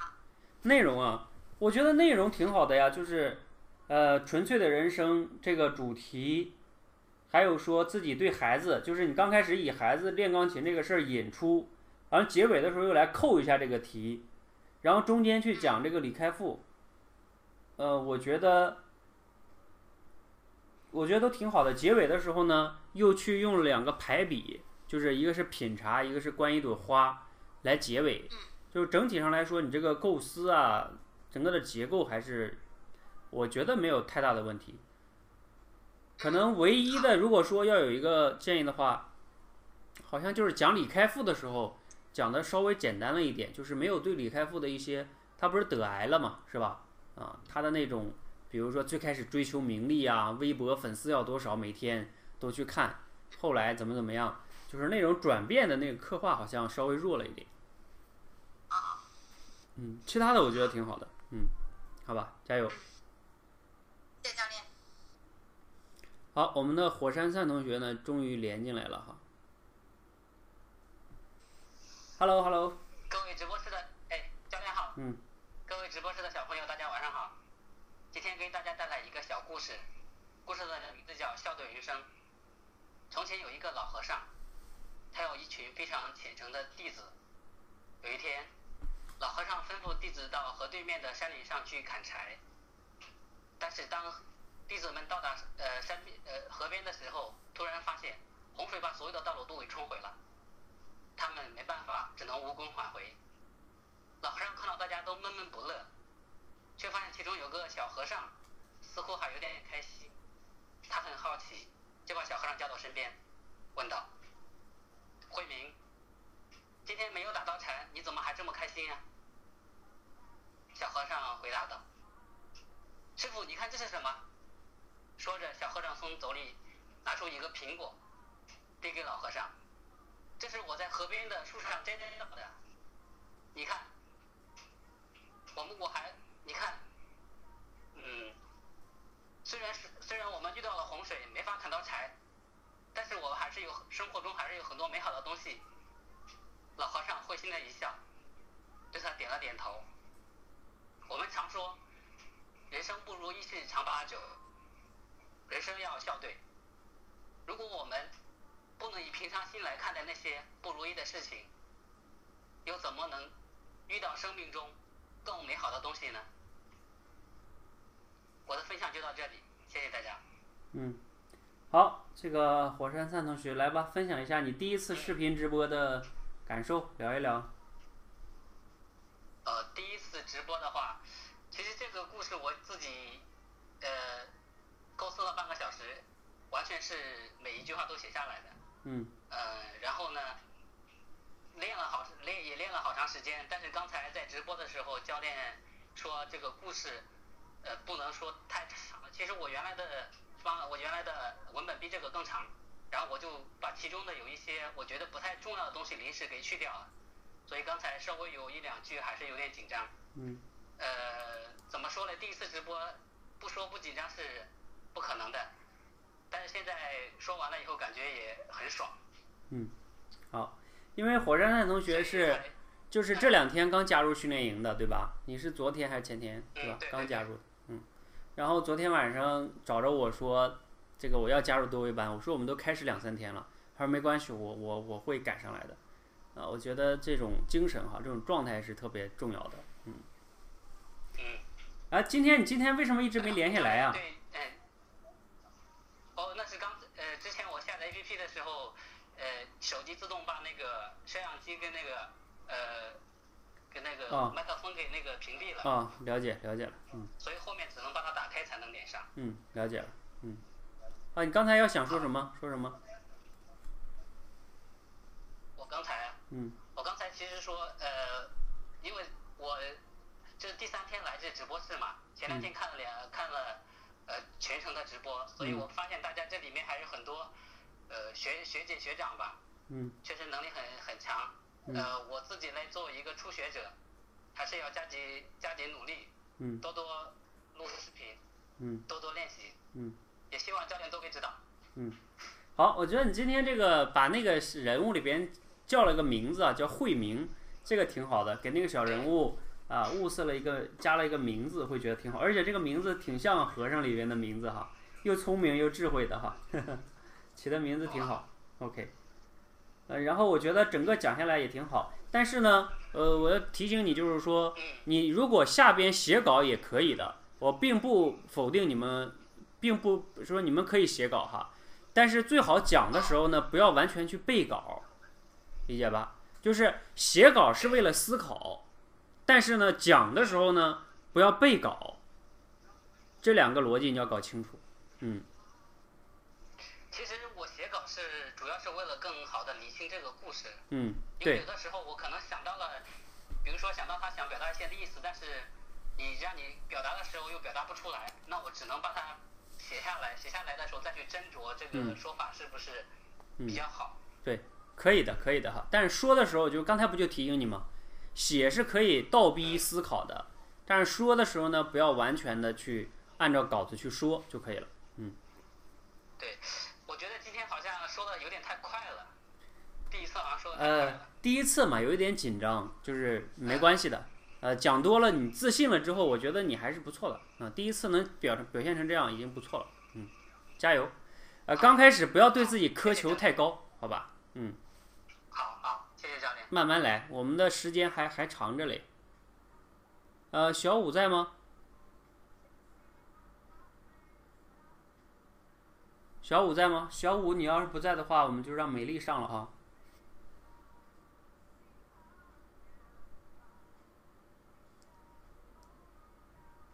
啊，琳琳哈，琳琳在吗？琳琳也可以连哈。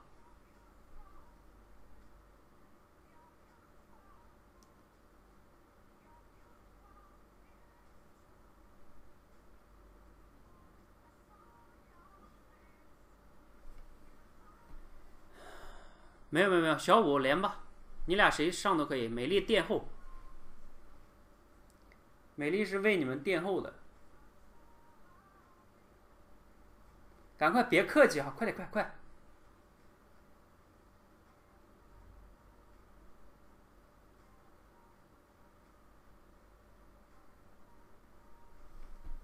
来，这个快点。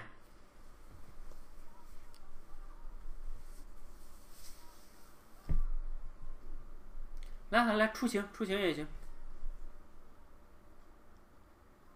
好，我们先让琳琳吧。我们先鼓励新人。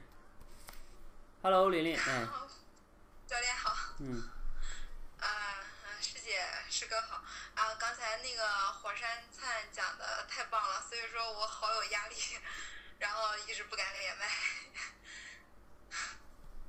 啊，那个今天我准备的，然后是嗯绿鞋子的故事，呃，就是嗯有个人小时候呢，他从神仙那里得到了呃一本书，这本书里讲他会呃遇到一个穿绿鞋子的女孩儿，他们会过上幸福呃快乐的生活，会生个两个呃可爱的宝宝。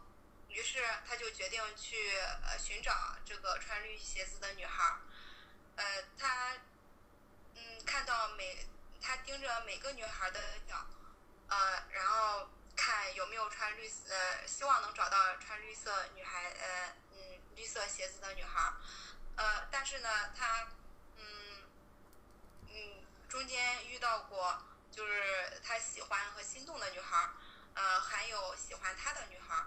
但是他，嗯，呃，但但是呢，他呃看到看看他们的脚，然后他们都没有穿绿色鞋子，所以他就全部放弃了。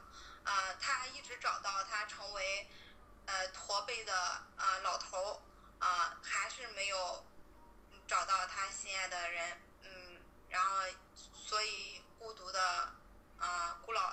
嗯，孤独孤独的呃度过了一生。嗯，这个故事呢，他就是说应该，他应该早应该想到，呃，不能完全信一本书或哪怕是神仙写的，他应该嗯可他可以呃送给他心爱的女孩一双绿色的鞋子。呃，从这个故事中让我收获到，就是说人一定要学会变通，不要那么死板。好，故事讲完了，谢谢。嗯，好，这个琳琳第二次讲了，有什么感受吗？嗯，没有第一次那么紧张，但是还是，嗯、讲的感觉不太好。嗯啊，这个你看你上来哈，情不自禁就说了一句说，哎呀，没有火山灿同学讲的好。你看你们的行为模式已经不自觉的就会和别人对比，对不对？不自觉的就会去对比。但是我跟你们讲哈，在我的心里我是不去对比的，理解吗？我是不去对比的，因为我对比那个没有意义。就算你比火山探讲的好，或者他比你讲的好，有意义吗？你俩是评个奖啊，还是选个秀啊？是吧？我评这个有意义吗？在我心里边是谁好谁坏也没有意义的。就是我在我心里，你知道我最在乎是什么吗？就是你们是不是第一每天都来？就是你是否持续在行动？啊，你是否有勇气去面对自己？然后呢，你是否比如说今天的你和昨天的你有没有进步？还有十天之后的你和十今今天的你有没有进步？一个月之后和今天的你有没有进步？我看的是这个，而且站在我训练营，比如说我这个训练营对你们来说有没有帮助和成长？评判标准也是这个，就是一个月结束的时候，你们回头再去那天演讲的时候，你再对比今天的演讲，无论是你自己也好，还是我也好，我都觉得你的变化很大，就像我们上一期学员一样，那个我就会觉得我是成功的。而你知道我最不成功的是什么吗？就是这一个月下来了，然后结果呢，十几个学员或者二十几个学员，结果就那俩好的，越讲越好，其他的全阵亡了，我就觉得我这事儿干不下去了。你理解我意思吗？我就觉得我干不下去了，对吧？因为全阵亡了呀，那我证明我这东西不行啊。所以我的目的是要让你们都成功，所以呢，我才能成功，而不是某几个人。哎呀，我就特别喜欢他们几个啊，他们讲的真好，那些讲的烂的人不要再来了，那我就失败了。因为我这个是视频的，你知道我这个训练营最牛的一点是全程记录的，就是。你们有没有人谁来练？练下来一个月是怎么样的？咱们有数据的，你们也看到那个表了，是吧？就是你们都成功，才能证明我训练营是成功的。所以说，你们为了我也要多来练，好吧？加油，不要跟别人比，好吧？你们在我心中都是独一无二的。我是希望你们每个人成功的，所以这个是我希望的，而不是希望你们跟别人比的。好吧，出行。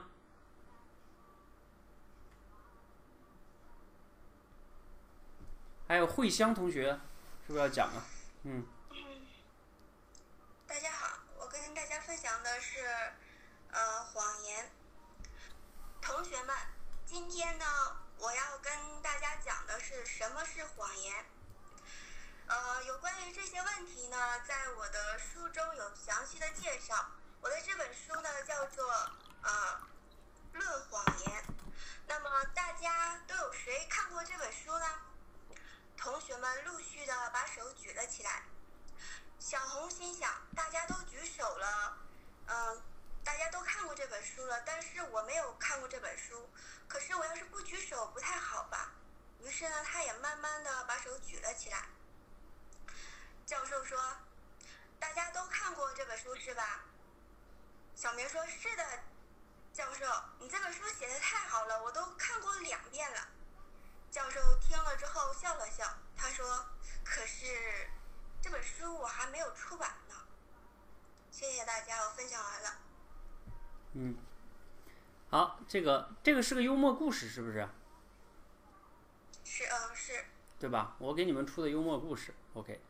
好，初晴同学讲的挺好的哈，这个有把这个里边加入一些人物，而且呢有加入这个小明，他在那里纠结，对吧？我要不要撒这个谎？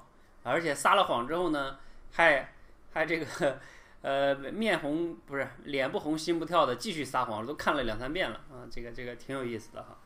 呃，我觉得初学同学讲小故事已经问题不大了哈，那也越来越自信了。你可以挑战一下说我所学啊什么的，好吧？还有这个这个故事要给你们稍微揭秘一下，他这个里边这个教授的意思是，呃，这本书就是他那教授后来的意思是说，很抱歉，这本书我还没有出来，啊，你们今天不过呢，你们今天都已经体会了什么叫谎言的，就是你们都已经体会了什么叫谎言，因为因为这个教授就是为了让他们撒谎，然后就体会谎言了，嗯，好。这个感谢出行，谢谢，嗯。好，谢谢教练。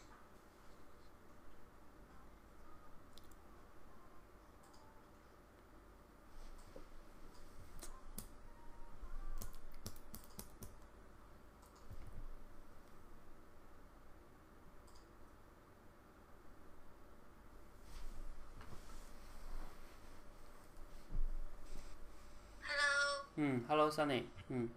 嗯，教练好。啊，今我连麦上来呢，是想说一下我录小咖秀的一个感受。在说感受之前啊，我先说一下我怎么开始录小咖秀的。其实周一的时候，汤姆教练就在群里说啊，大家去尝试录一下小咖秀。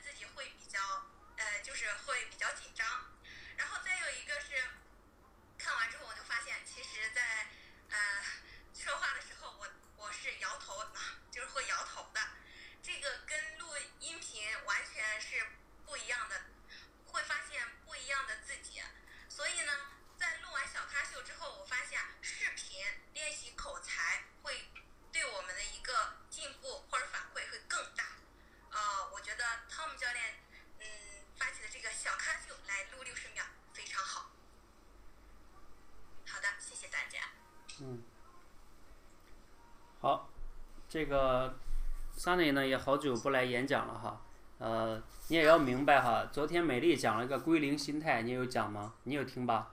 呃，这个其实所有的呢，呃，美丽讲出了我想对你们讲的话，无论是咱们那个十七榜里的学员有九十多，还有我们的享说团里的学员，因为我们现在开启了这个视频，无论是录节目也好，还是直播也好。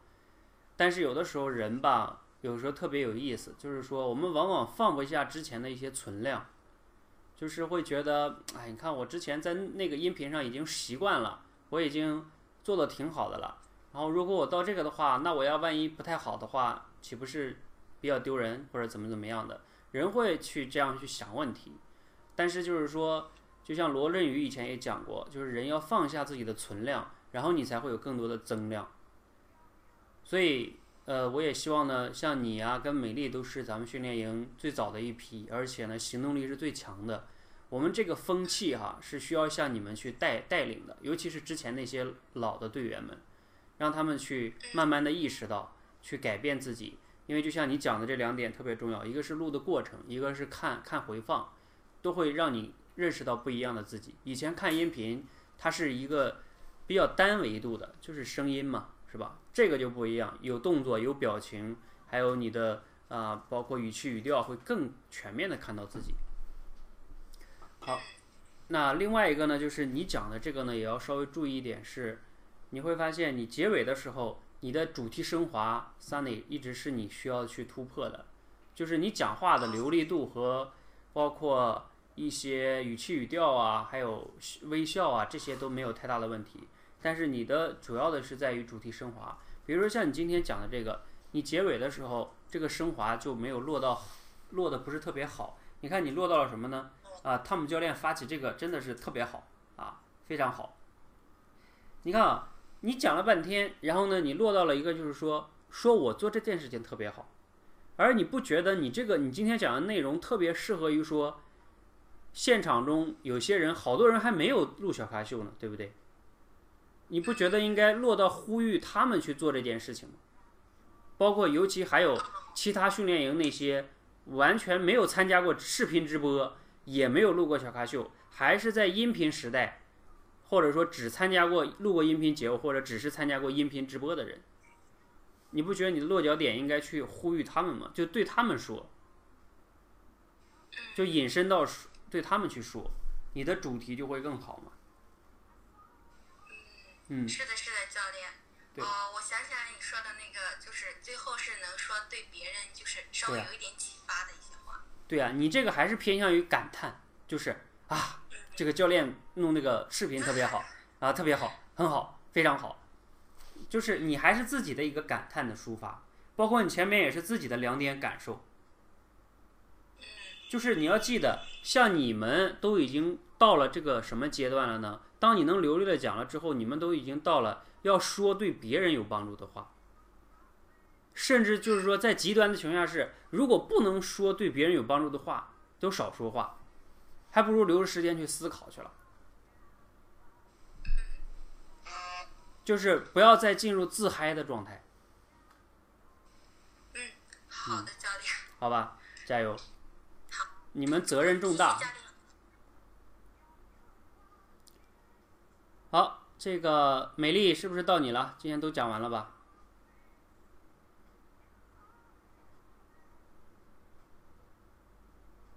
好吧，那我们先请小五讲吧。美丽，你还是垫后吧。Hello，小五，嗯呃，教练晚上好。嗯呃，各位小伙伴大家晚上好。我刚出差回来，然后我晚上分享也没准备，我想讲一下我呃心中的一个呃想法。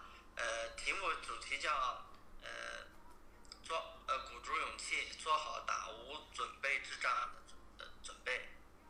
呃呃，这几天呢，由于我一直在外面出差，呃，也白天呢也没有时间来录喜马拉雅的节目，然后呢，平呃每天晚上会有一点时间呃参加我们的视频直播，基本上都是围观。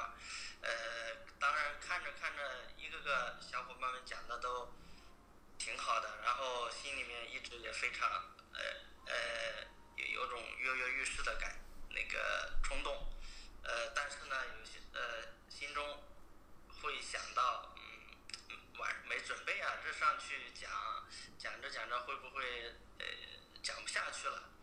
呃，经常会有这样一那一一种自我暗示，但是呢，呃，最后当你鼓我鼓足勇气的时候上来讲的时候，呃，每当看到汤姆教练的频频点头，通过这样一个细微的动作，然后让我感受到了呃教练对我的认可，那么我就便更有信心去讲下去了，而且把自己心中的那个呃所要表达的内容都呃会呃完整的讲出来，呃，这由此啊也是我也让我联想到在平常的工作中，比如说这两天在三十八九度的高温下，呃，我也在大太阳底下，呃，今天从呃湖州的安吉县，然后然后又赶到湖州的长兴县，呃，完成了两个呃电厂的工作任务，呃，在这与酷热做斗争的情况下呢，这个确实也是需要一定勇气的。呃，我想说的是，呃，我们无论做什么，呃，要想达成呃那个自己心中的目标，首先要有一个勇气，时刻的做好打呃那个打无准备之仗的准备。然后呢，通过这样一种心态去不断的鼓励自己，使自己变得更好。好了，感谢大家，谢谢教练。好，谢谢小五。呃，小五这样哈，跟你提一个点，就是说，我们很多的人哈，有的时候开会的时候或者是什么时候，经常愿意讲一句话，哎呀，我今天没有太多准备哈，然后讲的不好，大家担待哈。就是我们会认为这个是一个就是客气的话，或者说啊、提前把自己啊、就是低调一点。其实这样讲并不特别好，就是叫呃，因为因为什么呢？比如说你你要尤其是在一些正式场合，你讲话你说哎我今天没啥准备哈，然后就开始讲，你铺垫这个其实并不好的。为什么哈？你即使没有太多准备，你也不要说自己没准备，你可以说比如说今天由于时间比较赶，我准备的呢比较匆忙，所以说准备的不是特别充分。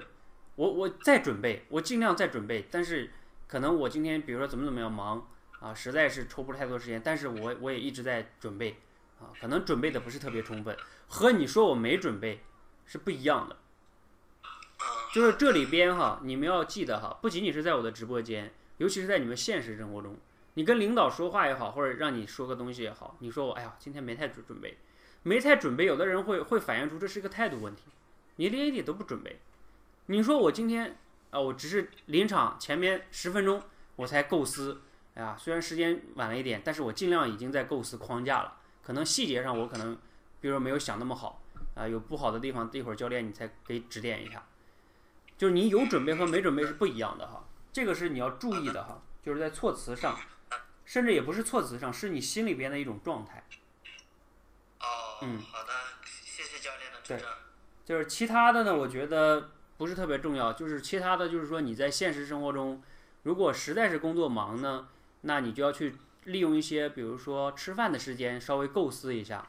因为无论是说话还是写作，只要你平时脑子里边想明白了，你就能说得明白。哦哦，好，就是你用碎片化时间去思考一下。嗯，嗯，好的，好吧，加油。谢谢教练。呃，慧慧香，你连吧。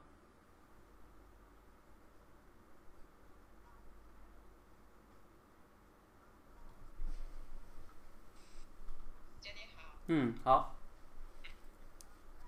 呃，我今天讲一下那个一二三理论啊，我也挑战一下，嗯，就讲的是那个太阳，呃，对这段时间的话呢，天气特别的炎热，我那的太阳呢，照的我们就是热乎乎的。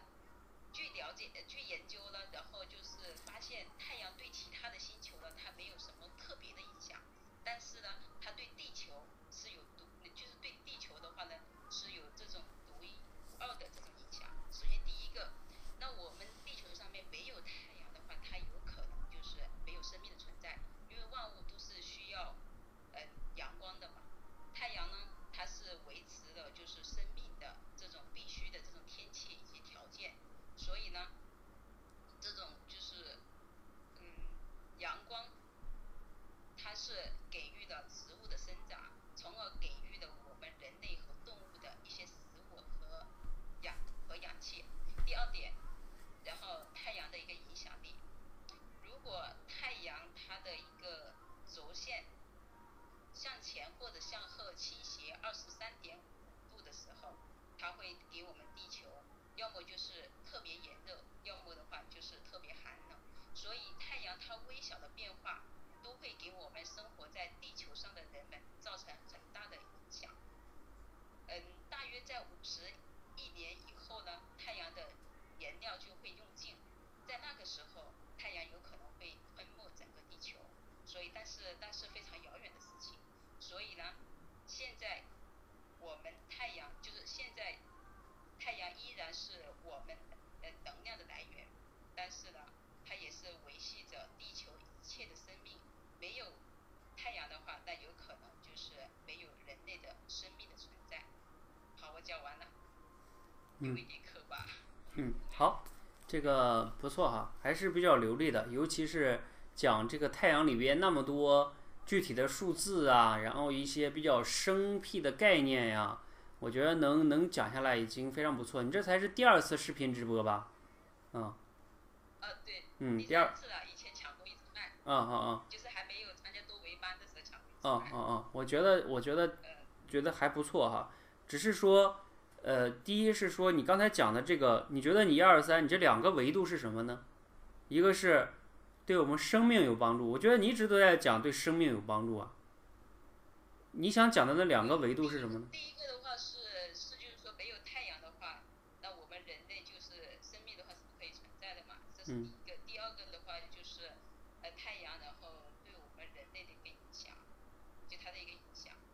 那对啊，影响不就是让我们生命有存在吗？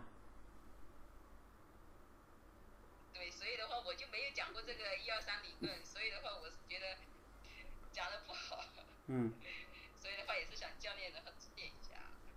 呃，就是是这样哈，就是一二三理论，你要知道你讲的那个主题是什么。比如说太阳，你要讲太阳对于比如说大自然的整个生态，比如说大自然吧的作用。然后呢，你谈的这个主题的时候，你可以分别谈，比如说第一，大自然对植物的作用，促进光合作用，这就是一个维度了吧？还有大自然促进，比如说呃人类的。我不太了解哈，这个比如说人类的，比如说人类也需要每天被阳光照射嘛，对吧？就是动物相当于，还有比如说第三个，大自然也要去照射这个江河湖海，然后水蒸气才能蒸发，是吧？蒸发之后呢，才能下雨，要不然是不可能下雨的。那整个植物动物这个也会就会怎么怎么样对不对就是说这样的话你这三个维度一个是对植物一个是对动物一个是对整个的比如说一些像江河湖海这些动静态的这些这些东西啊。就是你这样的话就会逻辑清晰嗯。你像你刚才那样讲的话就会显得呃你的那个分类就会混乱嗯。嗯。对然后另外呢还是建议你刚开始这几期呢还是先练练小故事好吧？然后再练一二三理论嗯不着急好吧嗯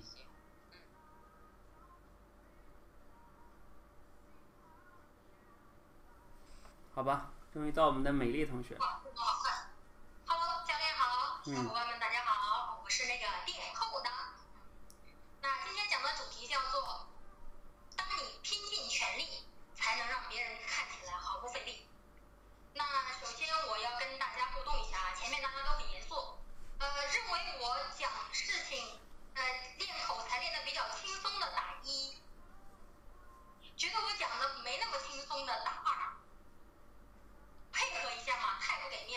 你要稍等，他们打这个是需要时间的。嗯。好，给你们时间啊。你看，大家都觉得你太轻松了。是吧？都觉得我挺轻松的啊。嗯。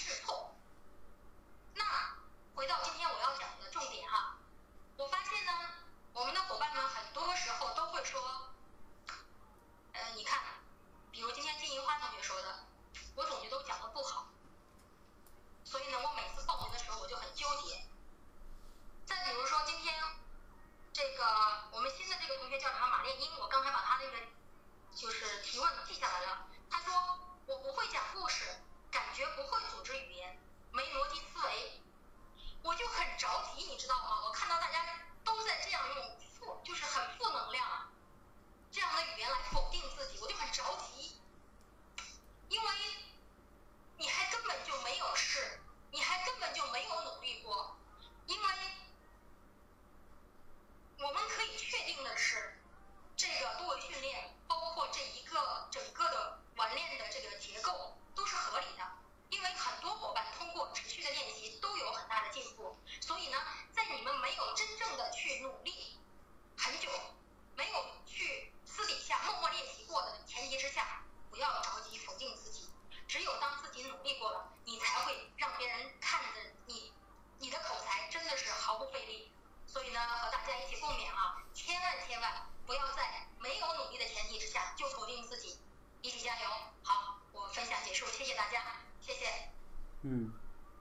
美丽自己谈一谈，你给自己自己评价一下吧。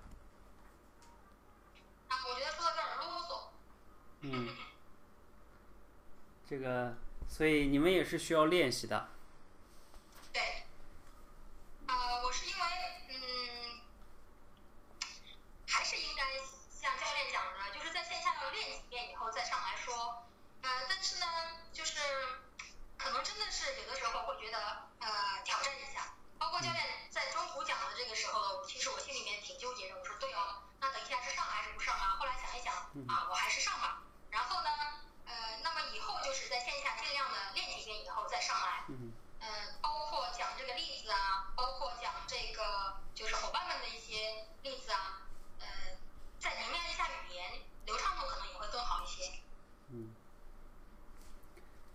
说，呃，怎么说呢？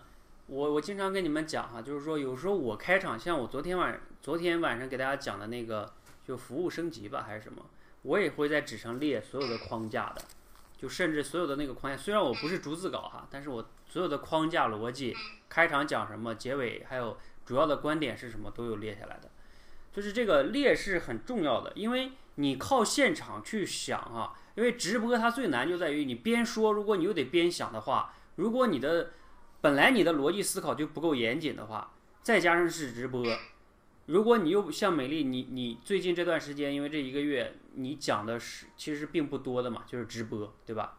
就是不是特别多的，所以有时候你也会就是会反应不过来的。再加上你讲的主题如果又不是你的一个故事，因为你这个偏向于是个说理嘛，这种说理型的东西有时候就不是那么容易去说的。你看你刚才你自己讲完了你的自己那段经历。你自己都说啊，如果大家觉得我这个没有说服力的话，那我再给大家举个成龙的。然后成龙这个呢，然后你又说啊，成龙这个练练什么什么东西要多少次多少次，没有具体的数字，没有具体数字就没有说服力。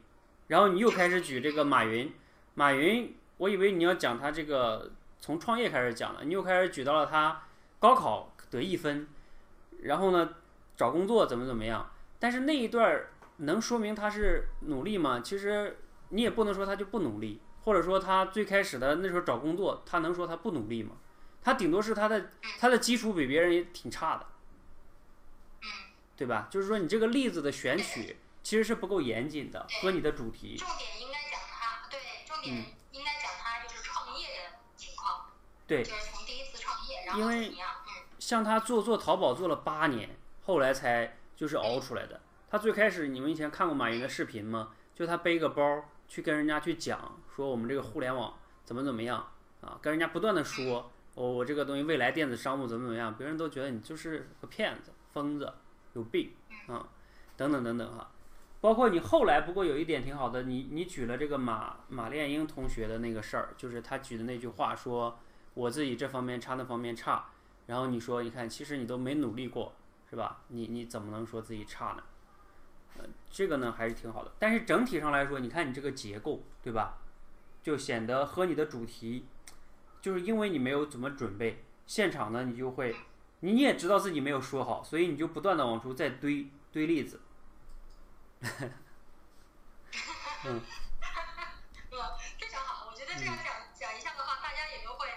呃，就是更有体会吧。嗯。看每个人都是这样，不练习的话肯定就是不行。嗯。嗯。对，就是说平时为什么我刚才说那个百合，我说就是你们平时要去练呢？因为你平时构思久了之后啊，你的大脑就是快速构思能力就强了，嗯，然后你快速构思能力强的时候，如果现场有人让你发言的话，你组织语言就会快。如果你平时就不愿意思考，然后你还指着在直播间我只要拿起麦我就能讲得很好，那真的是做梦啊！包括像你们，比如说美丽也好，你你也好，你就是你们都写了多少篇文章啊？为什么我让那个绿精灵去写文章呢？就是写文章其实是比较锻炼你整个的一个前后啊，还有拿捏语句啊这些东西的。就是如果你们想让自己的口才更上一个层次的话，其实是需要写文章的。嗯，好吧，就是都加油吧，我们都都在路上，加油！谢谢，嗯谢谢，谢谢美丽。好，谢谢教练。这个丽尔同学说，觉得美丽讲的挺好。是啊，就是美丽，她从流利度上来讲是没问题的。我刚才主要是觉得她，她的这个问题在于她的例子举的不具有那么强的说服力，因为她没有那么好的准备。你看她说成龙那个什么什么找替身多少多少次的时候，他说不出来具体数字，那你说不出来具体数字，他就，你就说多少多少次，这别人是没感觉的。就我对美丽，当然一方面要求会更高一点。你看美丽昨天晚上讲那个归零心态，那个是她有准备的，那个她讲的就会比较好。就有准备，最开始的时候还是重要的哈。好，大家还有没有什么问题哈？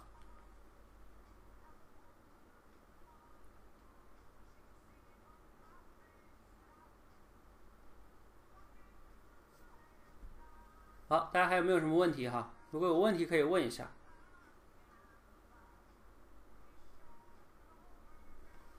那我们以后直播最好也列关键词是吗？啊，不是说列关键词，是说你线下要练习，就是说要线下要练习。不不不不，是脱稿，脱稿跟跟看关键词不是最重要的。美丽是因为她今天这个，她今天讲这个，她线下没怎么练习，她没构思，她是直接就来讲来了。对啊，你线下练过，你当然要脱稿了。如果说你线下又没有怎么练，那你提前一定要去最好列一下关键词啊，然后构思一下呀。你比如说像刚才小五不也是这样的吗？就是说上来说我没有准备，然后我怕我讲不好。那你没有准备，你讲不好有时候就是正常的。你肯定是要要，就是再时间紧，你像平时我自己也是这样的。我平时要是讲什么东西，我再紧，我起码会列出框架的，我要讲什么。包括我有时候给你们点评也是这样的，我会记你们的关键点，也不是我听完了就就想到哪儿说到哪儿的，好吧？这个大家稍微注意一下就好了哈。好，大家如果没有什么问题呢，这样哈，我们还是啊，打个六六六吧。然后我们你们有事儿忙的就赶快下掉，下吧。呃，对马炼英那个问题，到时候私聊吧。他问题是什么呀？不就是说自己这个差那个差吗？差很正常啊，差就来练嘛。哈，这个樱桃说他自己练习的时候嗓子总是比较沙哑。呃，这个是因为你讲话少，还有一个是你是用嗓子在讲话。你看我在这里讲两个小时，我的嗓子也完全没问题，我再加两小时也没有问题，因为我不是用嗓子讲的。我是用那个应该叫什么丹田发声吧，所以我不累嗓子。当然，怎么练丹田发声，你们自己可以网上找找哈，我也不能教你们这个。反正我以前我的老师跟我说过，你讲多了，你自然就不用嗓子讲了，因为你嗓子受不了了，你就不用嗓子讲了。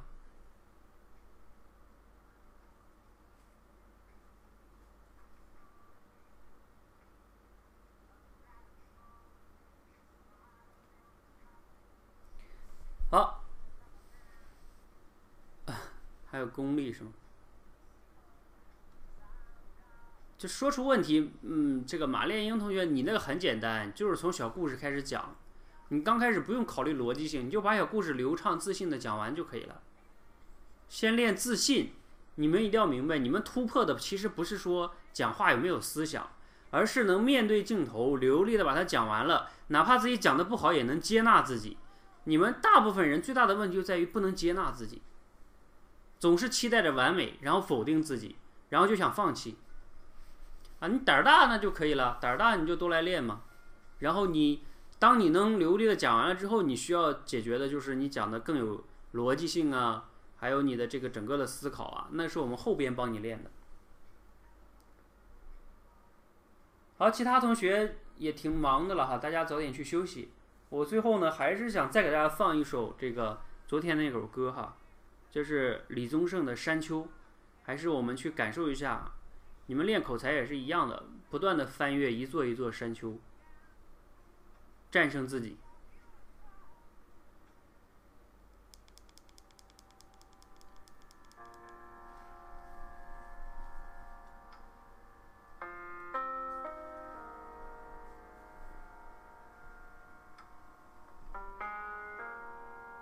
你也是想听山丘吗？丽儿。想说却。说的还很多，咱这是因为想写成歌，让人轻轻地唱着，淡淡的记着，就算终于忘了，也值了。说不定我一生涓滴一念，侥幸汇成河。然后我俩各自一端，望着大河弯弯，终于敢放胆，嬉皮笑脸面对人生的难。人从未成熟，还没能晓得，就快要老了。尽管心里活着的还是那个年轻人，因为不安而频频回首，无知的索求，羞耻与求救，不知疲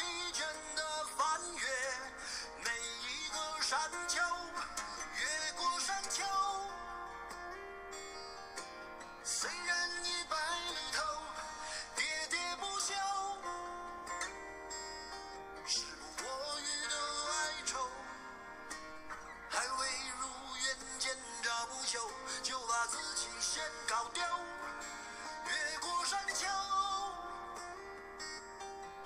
才发现无人等候，喋喋不休，